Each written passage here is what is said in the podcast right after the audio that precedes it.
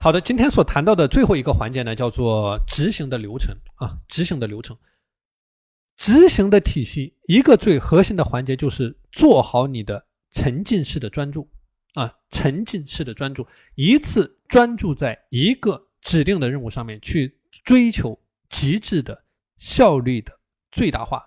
啊，追求一种极致的效率的最大化。所以刚才我所谈到的是一种流程化的思路，怎么样去践行你的。整套的在一天过程当中的时间的管理，那么最后也是最重要的落地到你的执行的这一个环节。所以在执行的过程当中，就是我所谈到的一种沉浸式专注的理念，一次专注在一件具体的事情上面啊，去追求一种极致的效率最大化啊，效率最大化。刚才所做的所有的工作，所有的努力。都是为了让你在践行过程当中有一个最科学、最体系，能够实现你个人效率最大化的一个安排啊。那么有了这样的一个安排，它一定是符合你个人在今天时间管理的利益最大化啊。那么在执行的过程当中，就是去按照前面做出的思思考啊，去具体的做啊，去具体的做。所以为什么要做到沉浸式的专注？那么你可以结合着你的实际情况。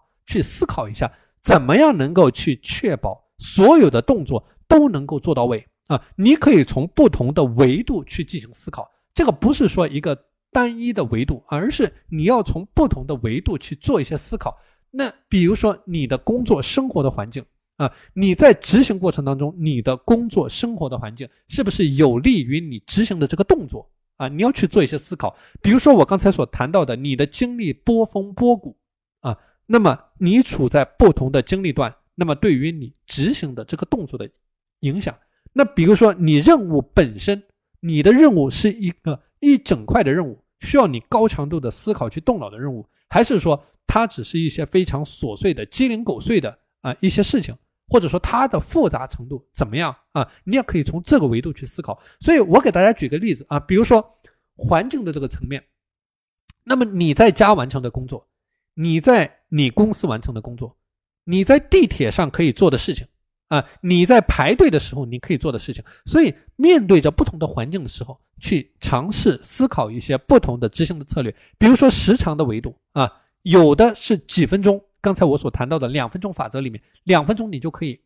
完成的啊任务啊，或者说几个小时的任务啊，几个小时一整块需要你一整块一整段的时间去处理的任务。所以说，不同的任务啊，不同的维度之间，怎么样去采取不同的策略？无论是你的精力管理的策略，你的时间管理的策略啊，采取不同的策略。所以，践行我今天所谈到的啊这一套搞定的工作思路和时间管理的这个基本的理念，它是相通的一种逻辑啊。你不要。本末倒置。我之前所提到的，你的时间管理过程当中，它是一种登山的理念啊，你需要不断去攀登，不断去攀登，你只有攀登才能够拿到你最终的结果。而今天我所谈到的这一套搞定，就是说你的那一根登山杖啊。我们很多人在践行过程当中呢，他是过度的去关注登山杖本身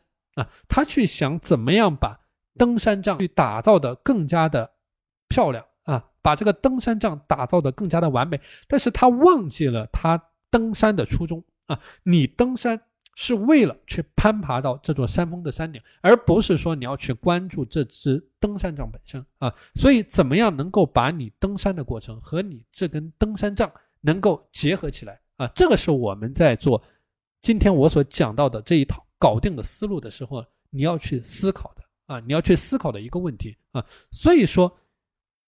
你在践行过程当中啊，按照我今天所谈到的这套思路啊，不断的去践行，不断的去践行，那么到你真正能够去掌握、去理解这一套思路的时候，一定是一种融会贯通的概念啊，一定是一种融会贯贯通的概念，就是到了最后，你即使用最基本的纸笔，也能够很好的辅助你自己把这一套标准的流程。一趟一趟的跑下去，那么这个也是我们最后所想要达到的结果啊！能够通过这种标准化的作业流程，帮助你更好的去梳理你每天的时间，你每天的任务，能够用一种坚持不懈的思路，把你每天的时间都给它用好啊，把你每天所积压的任务、积压的工作状态都给它处理掉。